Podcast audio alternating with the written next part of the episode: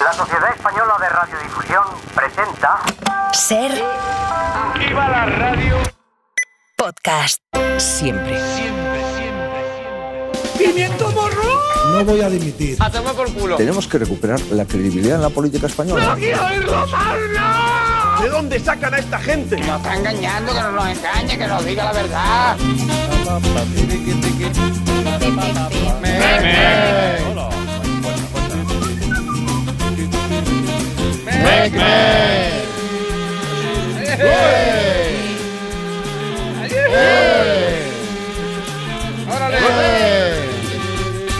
Pues eh, forma parte de los usos y costumbres de la política aquí en cualquier democracia. El presidente Kennedy nombró a su hermano fiscal general. Bueno, vamos a ver, aquí me parece que se ha exacerbado, se ha, se ha exagerado todo un poco.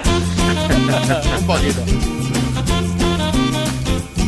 Después de la extraordinaria experiencia radiofónica de ayer a esta hora, iniciamos todo por la radio con Tony Martínez. Hola, ¿qué tal? Con especialistas secundarios.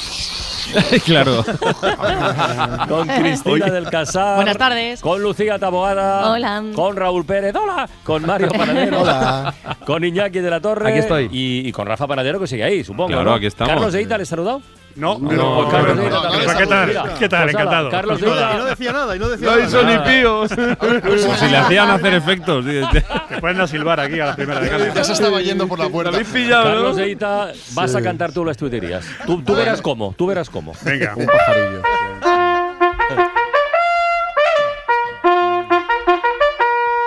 Tuiterías. Con determinación. Venga. Parece que está de moda tener hijos y son muy interesantes las ideas de nombres que propone Daniel Iju. Tengo la teoría de que si añades una N final a nombres en desuso de varones, pasa de ser un nombre rural a algo ultra épico. Aurelión, Eustaquion, Ataulfon, Herminion. Edu Nividia nos traslada el dilema de un padre. A mi hijo le han pedido que haga una frase con la palabra recóndito. Y como no sabía lo que era, ha escrito. El niño no sabía lo que significaba la palabra recóndito. No sé si dar una colleja o un premio. ¿Qué hago? Barry habla sobre ese incómodo momento que siempre surge entre un humano y su mascota. A ver, ¿cómo explicarle a mi Pedro, a mi perro, sin herir sus sentimientos, que mi pierna solo lo quiere como amigo? Indy el silencioso señala un punto débil del pensamiento neoliberal. A ver, emprender es fácil. Lo realmente difícil es conseguir padres ricos antes.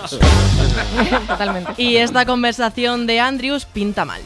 Últimamente te noto muy despistado. Ya, y tú eres tu jefe. Lo, lo.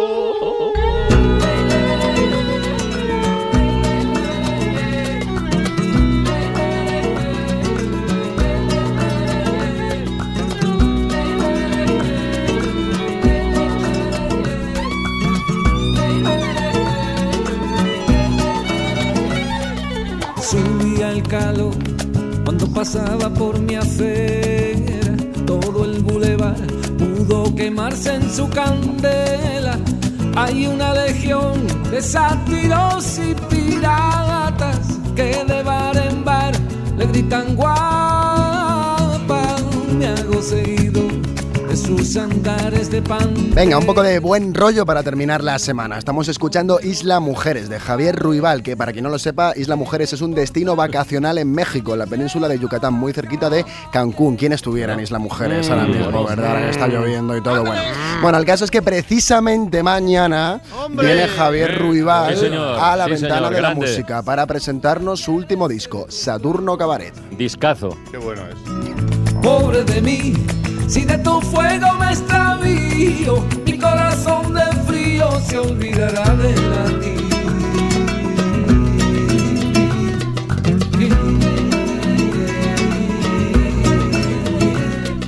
Sobre su perfil, un sol de cobre se derrama, la rosa de abril desnuda en medio de la cama, se ha brindado a mí con un amor que desarma, nubla la razón y abraza el alma. El rey Felipe VI ha ido a un acto con jueces y ha destacado la importancia de la justicia. Casi podríamos asegurar que si el rey Felipe VI fuera a la gala del centenario de la radio destacaría la importancia de la radio. Si fuera a cenar a casa de Javier Ruibal, destacaría la importancia de la casa de Javier Ruibal. Y si fuera un acto de vacas con bocina, destacaría la importancia de las vacas con bocina. Vacas con bocina. Esto no resta importancia en absoluto a lo que diga el rey. Solo sucede que es una condena que tienen, tienen los monarcas. Están obligados a destacar importancias. ¿Tu padre qué hace? Es rey. ¿Y a qué se dedica exactamente? Destaca importancias. Porque sin justicia, y sobre todo sin una justicia independiente, no existiría verdaderamente el concepto de una comunidad política democrática. La independencia de la justicia es esencia del Estado de Derecho y todos han de preservarla y respetarla. Claro, siendo importante lo que dice, no es menos cierto que no puede decir lo contrario. La justicia es igual para todos. Claro, siempre los jueces dicen, los jueces, los, los reyes, dicen eh, obviedades. No va a ir un rey a decir tenemos que pisotear la justicia. La justicia a mí me gustaría que fuera más dependiente, que los jueces se corrompieran. No, pu- no puede ser. Bueno, en cambio, Jorge Buxade se opone al Pacto Verde, que es como se conoce a los acuerdos de política medioambiental en la Unión Europea. El Pacto Verde perturba tanto a Jorge Buxade que se refiere a él como el parto verde.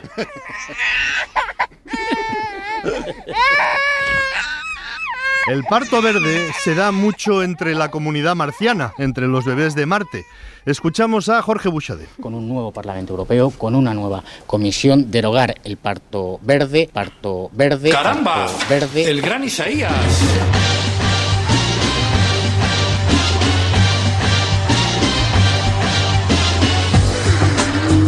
En Vox eh, es conocido que en Vox hay reticencias hacia la gente de color. Si son de color verde ya ni te cuento.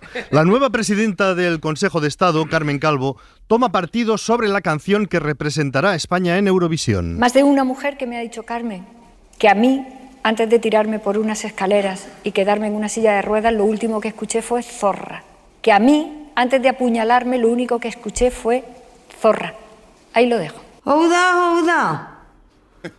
Con eso te lo digo todo y con eso te lo digo todo. Este es un mensaje en realidad dirigido al presidente del gobierno, que hace unos días expresó una opinión favorable a la canción, incluso muy favorable, en una entrevista en La Sexta. Sí, a mí me parece que el feminismo no solamente es justo, sino que es divertido. Y por tanto, pues eh, este tipo de, de provocaciones además tienen que venir necesariamente de la cultura. Claro, con esto, con esta toma de posición, tenemos a dos altísimas autoridades del Estado opinando sobre la canción de Eurovisión.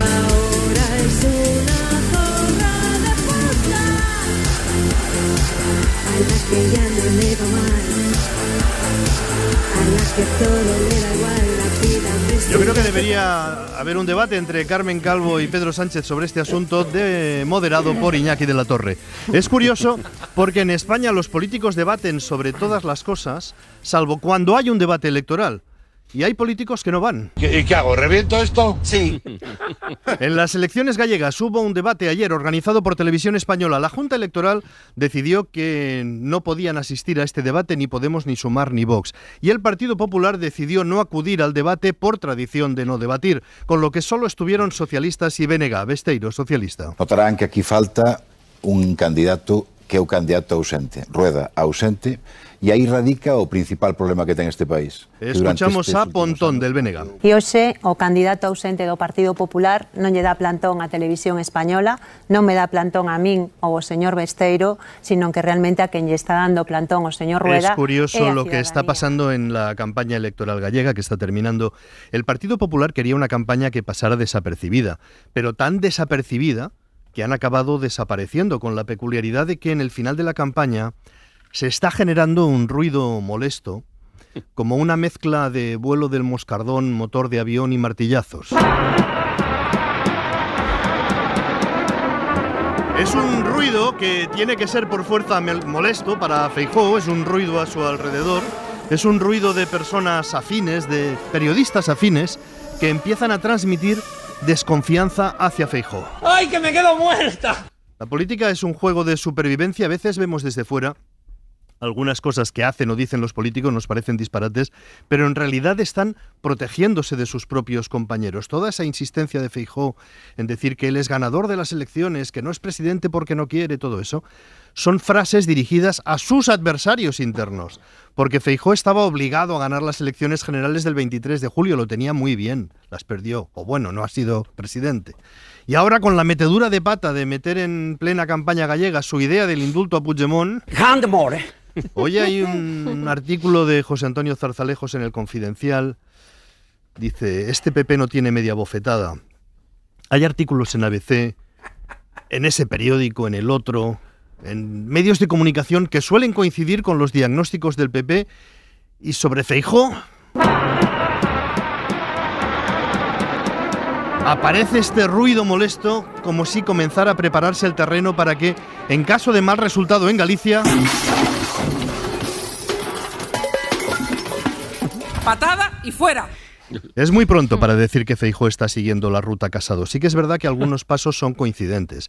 Comenzó apartándose de Vox, siguió pactando con Vox, luego asume el lenguaje de Vox. Esta ideoloxía medioambientalista que no, cree que o medio ambiente son os xardíns de el paseo de la Castellana Discrepa Feijó con Casado en una cosa, en las emisiones de las vacas, que para Casado eran de CO2 y para Feijó metanol, siendo una curiosa coincidencia que los dos metan la pata y no sepan que el gas que emiten los rumiantes es metano. Hay que recordar, yo siempre digo que la agricultura y la ganadería hacen una buena simbiosis, porque es verdad que los animales eh, emiten CO2. ¡Cebolla! Las emisiones de metanol. CO2. Metanol. CO2. Metanol. CO2. Metanol. CO2. Metanol. A mí que se aclare. Teorizan, teorizan los dos sobre las ventajas de los árboles. pero tamén es verdad que los cultivos captan CO2. As árbores son as que captan a CO2 e por eso hai que manter unha política forestal. Os pastos tamén captan e manteñen o CO2 e por iso hai que ter gando. Hai que ter gandería. La campaña del PP de Galicia ha sido un poco errática. Han acabado hablando de ETA. Y en redes, en una campaña de acoso y derribo, en las últimas horas, la novedad del Partido Popular Nacional en su cuenta de Twitter lanzaba un vídeo en el que la cara de Pontón terminaba fundiéndose con la de Otegui. Así que aquí estamos hablando en Galicia de ETA. Ha sido una campaña electoral eh, que de- la que de manera insólita Galicia ha quedado en segundo plano. Ya es el colmo que sean elecciones gallegas y Galicia quede en segundo plano. Pero hay muchas noticias que quedan en segundo plano. Aquí está Mario Panadero con una de sus extravagantes reivindicaciones extremeñas. Es, y es realmente extraño porque Mario ya vive en Madrid, que es el lugar al que toda persona de bien aspira a llegar. Una vez en Madrid, ¿qué más te da todo? Él está con su tren extremeño, su tren... extre- ¿Qué os ha pasado ahora? Pues que los 17 pasajeros que viajaban esta mañana en el tren Badajoz-Madrid han sido evacuados tras un conato de incendio en la cabina tractora. No ha habido heridos y han tenido que completar el trayecto en autobús. No es la primera vez que sucede algo parecido. Las averías, los retrasos y las incidencias son casi el pan de cada día en el tren que recorre esta línea. Se habló mucho de ello en el verano de 2018, cuando el tren se incendió y los pasajeros tuvieron que huir campo a través, o en enero de 2019, cuando el convoy se paró durante tres horas en medio de la nada sin luz ni calefacción. El incendio se habría producido por una fuga de gasoil, que es el combustible utilizado por los trenes más antiguos. Escuchamos a Juan Carlos López, director de la plataforma ciudadana Milana Bonita, que reivindica un tren digno para Extremadura. Eh, que vengan trenes de desecho a Extremadura para cubrir ya los últimos tramos de su vida es lo que demuestra que por eso se queman, por eso se estropean y por eso tenemos que sufrir los extremeños pues las inclemencias que nos dan este tipo de, de trenes que nos traen hasta nuestra región. Un portavoz de Renfe nos ha transmitido que se trata de un incidente puntual y que solo eran 16 pasajeros. Así tal cual. Falta decirle que se jode. Directamente. Por favor.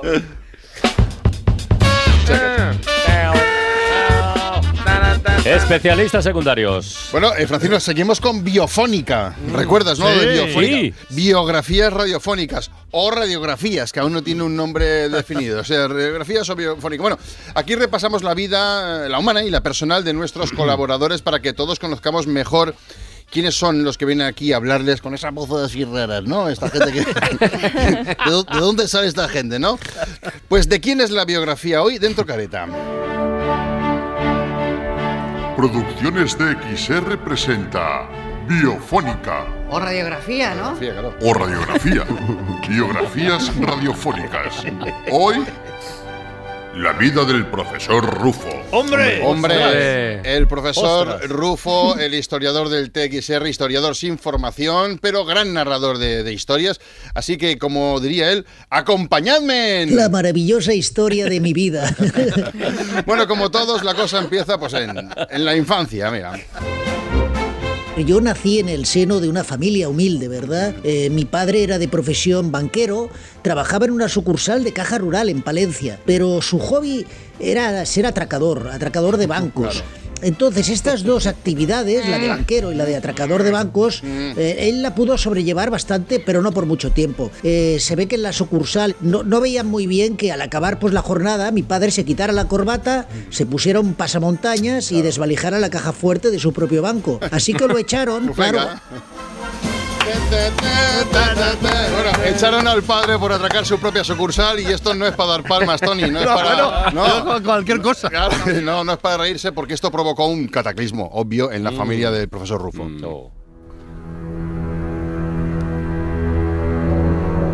Él cayó en una fuerte depresión, ¿no? Y mi madre en una mala hostia contra mi padre, pues también muy fuerte. ¡Calle, Así que se separaron cuando yo era peque y se fueron cada uno por su lado. Pero con la mala suerte de que se me olvidaron en casa, como a Macaulay Culkin, ¿vale? Y entonces me quedé viviendo solo en la casa, abandonada por mis padres desde los 7 hasta los 32 años, más o menos. Por suerte en esa casa pues había una gran biblioteca llena de libros de historia, la historia de Egipto, la historia de la reconquista de España, la de los cartagineses, la historia de la quinta del buitre. Y claro, me apasioné, me apasioné por la historia. Bueno, y eso, eso me marcó.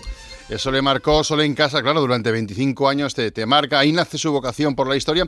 Pero ¿cómo amplía conocimientos? ¿Cuál es su evolución académica? Os estaréis preguntando aquí todos, ¿no? Pues aquí se sincera. Mi evolución académica, mis pelotas.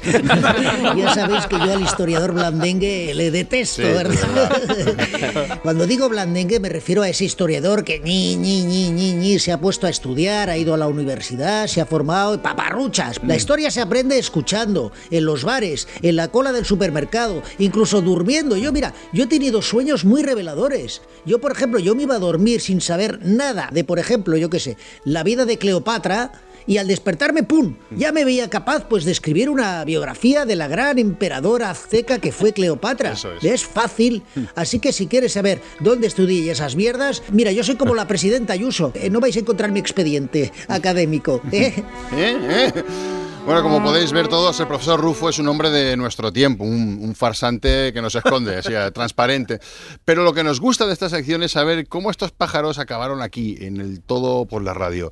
¿Dónde empezó Rufo? Yo empecé escribiendo artículos en la revista Hola. Por ejemplo, me encargaban escribir un artículo sobre las vacaciones de Carolina de Mónaco en Saint-Tropez y chaca, chaca, chaca, chaca, chaca, chaca. Yo me ponía con mi máquina de escribir y escribía, por ejemplo, un artículo de 12 columnas. No diría que inventado, porque es una palabra que no me gusta, pero sí con algo de ficción. Y resulta que ese estilo, eh, desenfadado con la rigurosidad, pues le gustó mucho a Iñaki Gabilondo, que estaba un poquito harto de tanta rigurosidad eh, en su programa, ¿no? Quería explotar su vena más punky, eso, ¿verdad? Y Iñaki también tiene una vena punky, ¿no? Entonces me fichó y es cierto que nunca se atrevió a ponerme en antena, pero en la redacción se mondaba el tío de, de- de risa con, con mis secciones sobre los reyes godos, sobre la Alemania nazi. Recuerdo que siempre me venía Iñaki y me decía, eh, entre carcajadas, ¿eh? Me decía, pero ¿cómo puedes ser tan hijo de puta, Rufo? Te lo inventas todo, Rufo, tío.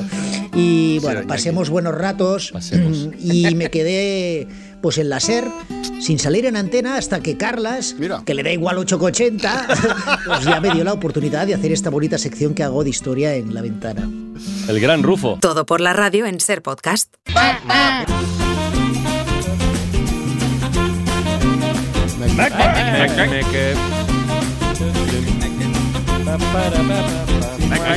Venga, Rafa, dale. A ver, a las 6 en un ratillo hablamos de Magia por Benín, una iniciativa para recaudar dinero para proyectos de Mensajeros por la Paz en ese país africano. Ese país que es uno de los grandes desconocidos de África, donde, por ejemplo, igual no sabéis vosotros, allí hay auténtica devoción no por Faulkner, por las serpientes. Por las serpientes. Sí, sí, sí. Devoción por las serpientes. Hay Bueno. incluso un templo de las pitones donde viven más de 50 ejemplares. Bueno, ¿cómo os lleváis vosotros con las serpientes? Bueno, mal. Fatal. Ma- Mal. De hecho, con que nombres Mal. el tema ya me pongo mala. Que se ponen unas caras muy buenas. Ofidios, go home. Armand, espera, que igual ahí no, no, todos este- no es tan evidente. Carlos, ¿algo tendrás que decir o qué? Son encantadoras, ¿no? Son unos bichos súper atractivos. ¿Habéis tocado una serpiente alguna vez? Una Sí. No, no, no, no, no. Sí, no Sí. Favor de escama, tiene un tacto casi como acariciar nácar. a favor ¿eh? de A escama? favor de escama. Yo me has tocado en contra de escama una serpiente. A contra de escama igual se ¿Para molesta contrastar? como un gato. No, a contra de escama son ásperas, pero si tú acaricias a favor, o sea, de la cabeza hacia la cola y sobre todo la panza es como acariciar un- una pieza de nácar. Yo me puse una, una así es gorda muy, muy agradable, ¿eh? en el cuello, me puse una vez, ¿Ah, una, sí? sí? en un zoo Sí. de esos que, Sí. que no queréis tocarla y tal. y Cuenta me la eso. puse. y- y En un zoo de esos. En un zoo de estos eh, en Cabarce, no creo que fue. ¿Ah, sí? Eh, había una exhibición de serpientes y un cuidador dijo, ¿queréis tocarla y tal? Y dice, póntela. ¿Y a contra y escama? puse- Y contra escama Contra y escama, a favor de escama. Y Oye, verdad, en- es una eh, diferencia brutal. ¿No, es el, ¿no? es el punto débil de Indiana Jones, lo de las Hombre, serpientes? sí. Que hay una escena. Me ¿En qué alegro que película es? Que hay una escena. El en la- templo maldito. no, no, es en busca del la- arca.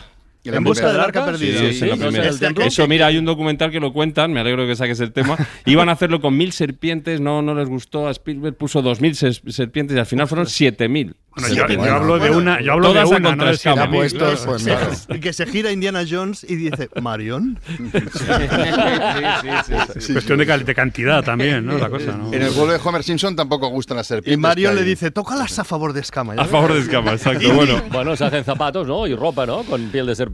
Sí. a las seis magia por Benín. Hablaremos de magia, pero también de Benín. Magia por Benín. Exacto.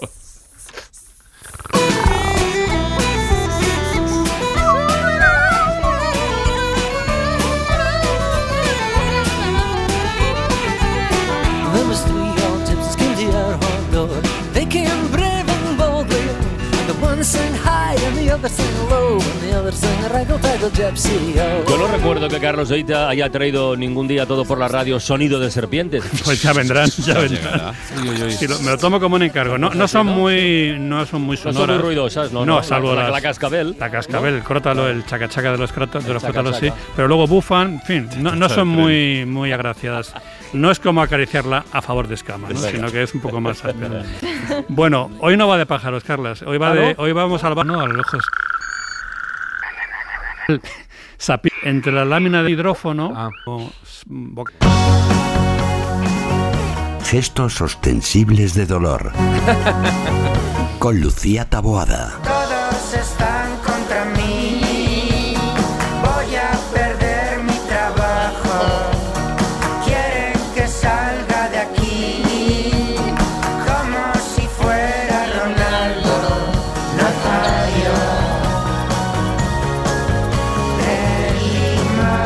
Lucía buenas tardes. Hola, buenas tardes. ¿Qué tal? Gestos ostensibles de dolor, qué bueno. Es otro gran tópico del periodismo deportivo. Sí. Si un jugador sufre una falta, siempre hace gestos ostensibles de dolor. Sí, Nunca sí. pueden ser gestos de dolor a secas, siempre son ostensibles. Bueno, ah, el pasado domingo fui a ver el Getafe Celta, un partido que ojalá no hubiese visto, y me llamó mucho la atención que los dos señores que tenía sentados al lado aparecieron preparadísimos con bocadillos, aperitivos, plásticos y también almohadillas para los asientos. Me llamó la atención lo de las almohadillas porque yo, niña de finales de los 80, pensaba que estaban prohibidas en los estadios. Pero se ve que en algunos lugares, eh, y fruto de algunos románticos, pues todavía se llevan. Las almohadillas evocan a un fútbol sesentero u ochentero en el que los aficionados o se pasaban el partido de pie o descansaban sus posaderas sobre el cemento armado. Y por eso a la entrada de los estadios se reunían los almohadilleros, que eran las personas que alquilaban almohadillas. David, el creador del perfil Nostalgia Futbolera, me cuenta cómo desaparecieron. Los asientos, en parte como los conocemos hoy día, se empezaron a instalar en los campos europeos a partir de 1985 y las almohadillas perdieron su sentido, en parte. Era bastante habitual también que las almohadillas sirviesen como alma arrojadiza durante Sí, los sí, partidos. Sí, sí, sí, sí. Ha habido episodios legendarios. Sí, ¿eh? ahora, ahora- Somos ahora os niños cuento de los uno. 80 aquí. Efectivamente. Sí, sí. Las almohadillas cumplían esa función casi terapéutica y teatral más efectiva, mucho más que los silbidos o pañoladas de ahora. Las almohadillas eran un vehículo de expresión en sí mismo, un tipo sofisticado de agravio textil. Y yo quería detenerme hoy en un partido en el que ocurrieron dos cosas inéditas. Uno, una lluvia de almohadillas que terminó con un partido y dos, un alcalde que multó a un árbitro por alterar a la afición local. Ostras. Escuchad, nos vamos al año 1974, a Balaídos, a un Celta Atlético de Madrid. En los vestuarios, ya terminado el encuentro, ocurre esto. Hay que imaginarse la escena. Es el 17 de febrero de 1974. Pedro María Urrestarazu Elordi, que con esos apellidos es obviamente árbitro, está encerrado en el vestuario con sus dos asistentes. Fuera resuenan las protestas. El trencilla vasco ha dado por finalizado el partido entre el Celta y el Atlético de Madrid en el minuto 87, tres antes del tiempo reglamentario, y por culpa, precisamente, de una lluvia de almohadillas. De repente llaman a la puerta. Abre. Es un funcionario municipal que le comunica que el alcalde, que es también el delegado del gobierno, Antonio Ramilo, le ha impuesto una multa de 10.000 pesetas por alteración del orden público. Urestarazu firma el enterado.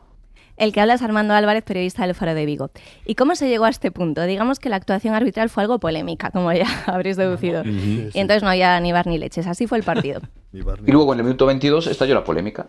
Fernández Amado efectuó otro centro y Melo lo interceptó con una mano dentro del área. El defensor rojiblanco además tenía el brazo claramente alzado. Todo Balaídos vio el penalti. Eh, Urrestarazu, sin embargo, mandó continuar. Y el encuentro ya no se tranquilizó.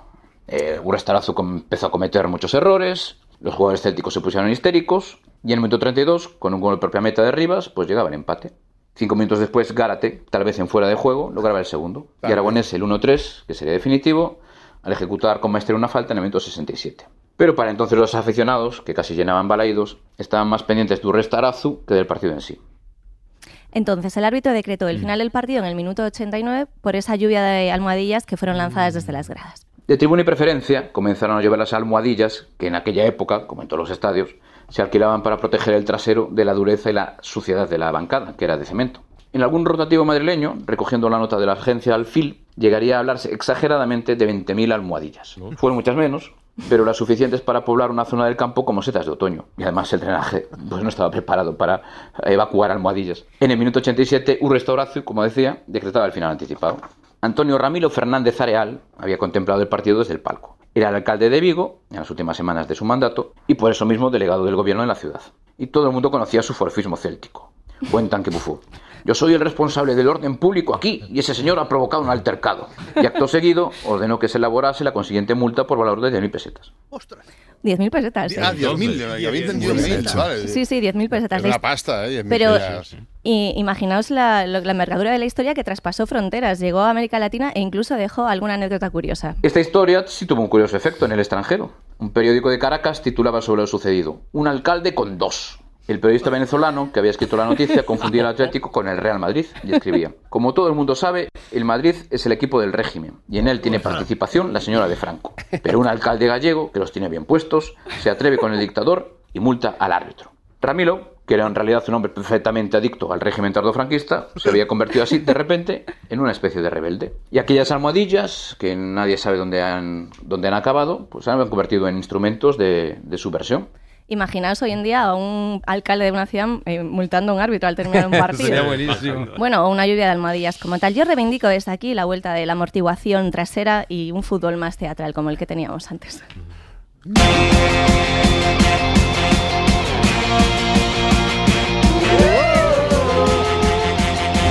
Rasca. Pues mira, seguimos con fútbol, porque hoy Raúl Pérez va a presentarnos a Josep Pedrerol y a Florentino Pérez, el día después del partido entre el PSG y la Real Sociedad de Champions, cantando, cómo no, a Mbappé, que acaba de anunciar oficialmente que deja el equipo a final de temporada. ¿Otra vez? sí. Sí. No, no, no, Raúl, no, Francino. Soy Josep Pedrerol. Así no, ¿vale? ¿Vale? Así no, Francino. Francino, ¿vale? Venga, va. Venga, vamos a darle un poco de ritmo a esto, ¿vale? Venga, ¿sí? ¿Ritmo? Vamos. Ritmo. Esa palabra que no conocen en la gala de los premios Goya, ¿eh? Vamos.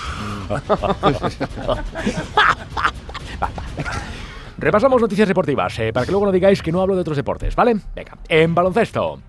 Buah. Tenis. Ahí estamos. Y Fórmula 1. ¡Fium! Grandes. Venga, ya está. Y después del repaso a deportes ya está. minoritarios, vamos con fútbol. Y cuando digo fútbol, digo Mbappé. Ojo, esta vez sí. ¿eh? Podría llegar al Real Madrid este verano. Presidente Florentino Pérez, su gentileza, tal. Sí, bueno, Josep, eh, citando al filósofo, el milenarismo va a llegar. Eh, ya, vale, vale, pero bueno, antes eh, me gustaría que nos contara una cosa. ¡Déjame hablar! No se, no se deja hablar a la, a la minoría si- silenciosa, ve usted. Vamos a ver, lo primero que quiero decir es que quiero anunciar que el nuevo Estadio Santiago Bernabéu será mucho más que un templo del fútbol. Como sabéis, aquí se disputará un partido de la NFL a partir del 2025, ¿no? Expandiendo la universalidad de este gran club. Y estamos cerrando más eventos. El Bernabéu acogerá partidos de primera ronda de Wimbledon, ¿m? los playoffs de la NBA también, una crono del Tour de Francia, un encierro de San Fermines, la tomatina de Buñol, la Feria de Abril de Sevilla y el Benidorm Fest. ¿eh? Ojo, ¿eh? Ah, sí, sí. Grande Florentino.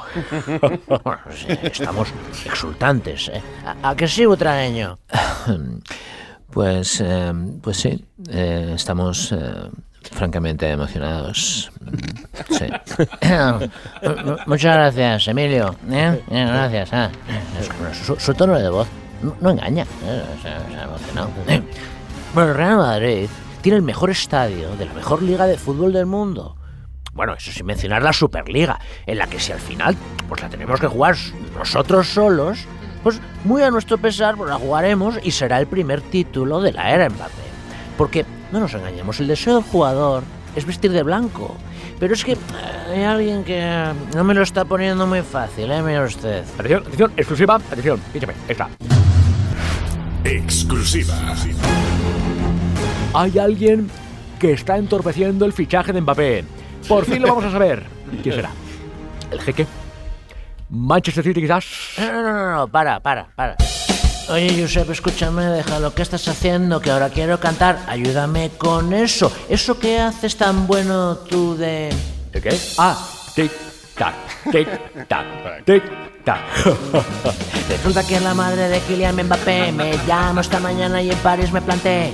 Ella me abrió la puerta y yo pregunté por él. Me dice que en verano dejará el PSG Vuela mi fantasía, vuela alto y ya sé Que nos dejó tirados alguna que otra vez Pero ahora quiere venir cobrando un huevo al mes. Ahorraremos si el equipo viaja en Ryanair. A su lado Puigdemont pide muy poco. Es la madre que quiere más. Si la señora fuera un estilo sería barroco y es que la madre de Mbappé me está volviendo loco. Y no la debo dejar, pero es que le daría todo. ¿Qué culpa tengo yo si el melón no lo había abierto? Ha sido su madre que quiere ser el epicentro. Mira, Roncero, entiéndeme que es un capricho mío. La afición más sensible le dará cariño. Me dijo, no quiero que pienses que de Madrid me río. La madre que parió a Mbappé. Y es que la madre de Mbappé me está volviendo loco. Y no la debo dejar, pero es que le daría todo. ¿Qué culpa tengo yo si tiene un chofer en el aeropuerto? Que esperaré aquí más quieto que Bardem en mar adentro. En mar adentro.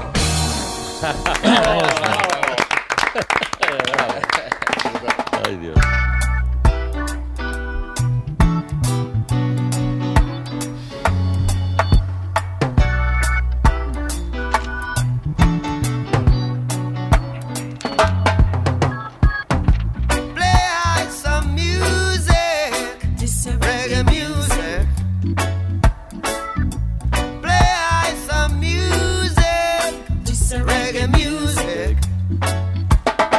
Estamos en clase de música con el profesor Iñaki de la Torre. Sí, señor, que podría ser también la sección de Bollero porque eh, ayer se estrenó la mm, película, el biopic sobre... Bueno, realmente no es un biopic, es, habla solamente de unos pocos años, de los años, digamos, más famosos y finales de Bob Marley. Se llama simplemente Bob Marley One Qué Love. mala, qué mala pinta tiene. Bueno, es que está producido por su mujer, por, por la que fue su mujer tantos años y, ¿Y eso por es lo malo? tanto... ¿Y eso es malo? Sí, porque siempre van a la defensiva y a lo maravilloso y a lo Jesucristo. publireportajes, casi. Sí, es un poco. En fin, es entretenida, está bien, pero vaya. Es un no- poco como lo del profesor Rufo, ¿no? Sí, Pues sí, exacto. Es un poquito. Sin rigor. Bueno, esta canción, no sé si la conocéis, eh, dice Roots, Rock and Reggae. Eh, pues él menciona el reggae, que es la música que él cantaba, como todos sabéis, y entonces me he dado cuenta de que hay un montón de músicas, sobre todo las caribeñas, que se dedican a hablar de la propia música, que es lo que os traigo hoy, canciones que hablan de la propia música. Por ejemplo, hay una que es famosísima, que habla de un montón de palos, que es esta. Just let me hear some of that rock and roll music. Any old way. Rock and roll music.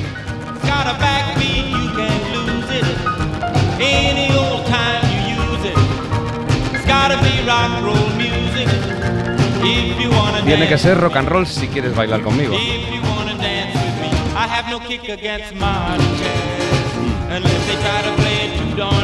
no tengo nada contra el jazz moderno.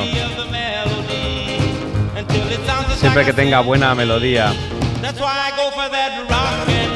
Dice que siempre que, no- que tenga buena melodía y que no vaya demasiado rápido. Y se está metiendo con el jazz moderno. El jazz moderno de aquellos momentos, finales de los 50, principios de los 60, era el bebop, que era aquello que habéis oído a Charlie Parker tocando a toda leche, cada uno haciendo un solo. El reggaetón, entonces. Sí, clavado. Súper rápido, además, el reggaetón, sí. En fin, que el caso es que em, él hablaba de varios géneros y todos los mencionaba, iba contando cómo se bailaba y al final acaba diciendo, da igual, porque a mí si quieres sacarme a bailar va a tener que ser con rock and roll. Al que le gustaba también hablar de algunos géneros, eso se le pegó de otra cosa que ahora os lo contaré, fue a Sam Cooke, que le hizo un homenaje al Twist cuando salió. En directo es que era un pedazo de cañón esto, veréis.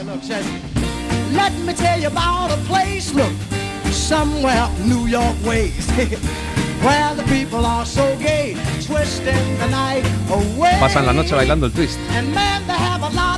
Lo pasan muy bien, Putting trouble on the run. se olvidan de los problemas. Te encuentras a los ancianos y a los jóvenes bailando twist. They're twisting. Honey, everybody's feeling great now. They're twisting. They're twisting.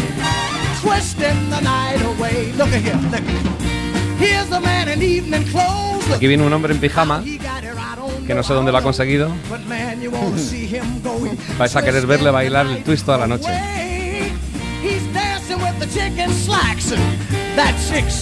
Viene en chanclas, se mueve adelante y atrás bailando el twist toda la noche.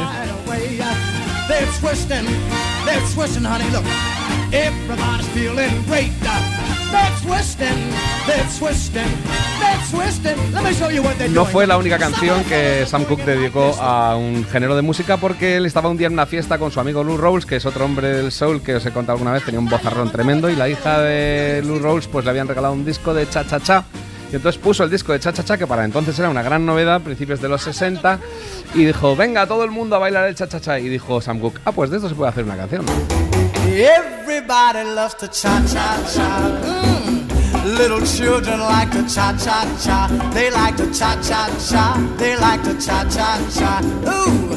Everybody likes to cha cha cha. A todo el mundo le gusta bailar el cha cha cha. The hop last night.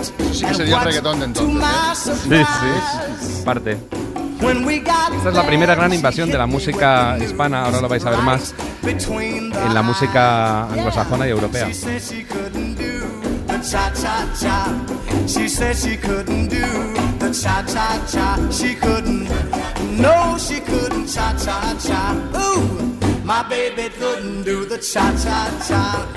Luego se pone a dar un curso, te dice arriba, abajo, izquierda, derecha. Es muy bonita esta canción. Y, y bueno, el público lo pasaba bomba en esta canción y los conciertos de Sam Cooke, que eran bastante más enérgicos de lo que era él en disco.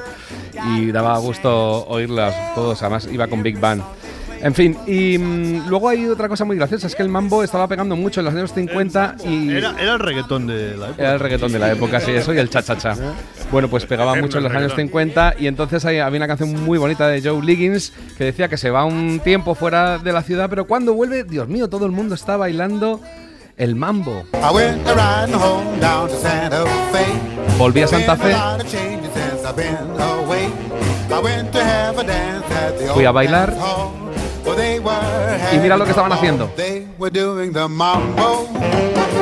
What the heck is the mambo? ¿Qué leche es eso del mambo? They were doing the mambo while I just stood around. I looked around the place for my best gal Flo. I asked a lot of people for my best friend Joe. Nobody seemed to know where my two friends were, except that Y otra vez. Se pone a hacer un ritmo además que es más bien el cha-cha-cha, pero bueno.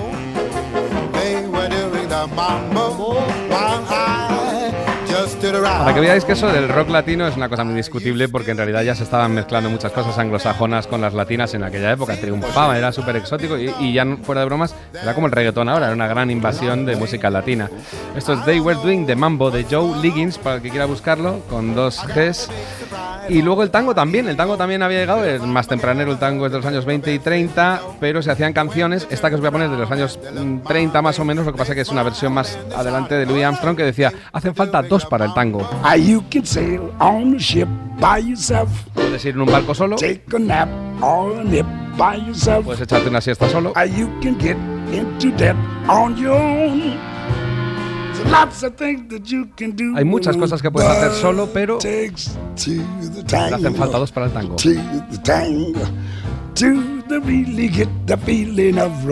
Para pillar el feeling del romance. The tango. Do the dance of love. El baile del amor. You can cruise to the moon by yourself. Puedes hacer el solo viaje a la luna. like a loon by yourself. Spend a lot, go to pot on your own. There's lots of things that you can do alone. But listen, Pero hacen falta dos. two to tango. Two Hacen falta dos para el tango, precioso, ¿eh? Bueno, y luego esto viene mucho de la música latina. La música latina es donde se menciona todo el rato los ritmos que se están tocando, bailando. Es fantástico, por ejemplo, el guaguancó. Esto lo grabó Ibrahim Ferrer para Buenavista Social Club, que empieza así. Y entonces le dedica a Cienfuegos un guaguancó. Bueno, era una canción antigua ya. Cienfuegos tiene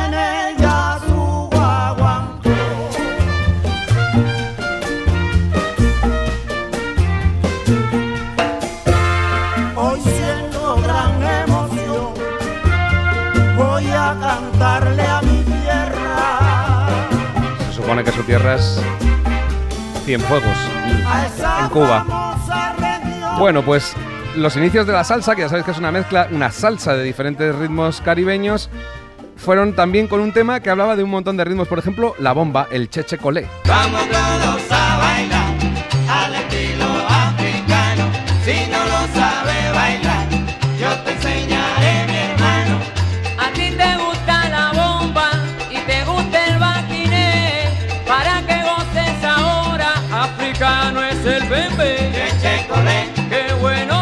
Colón. Muerto en la risa. Ahí viene la malanga. Viene de lo Acumulamos otra gran clase de música con el profesor Iñaki de la Torre, que mañana volverá a la, venta- a la ventana para estar en directo con Javier Ruibal. Sí, señor, aquí estaré. Que tiene un disco maravilloso. Sí, lo tienes. sí. Para no perderte ningún episodio, síguenos en la aplicación o la web de la SER, Podium Podcast o tu plataforma de audio favorita.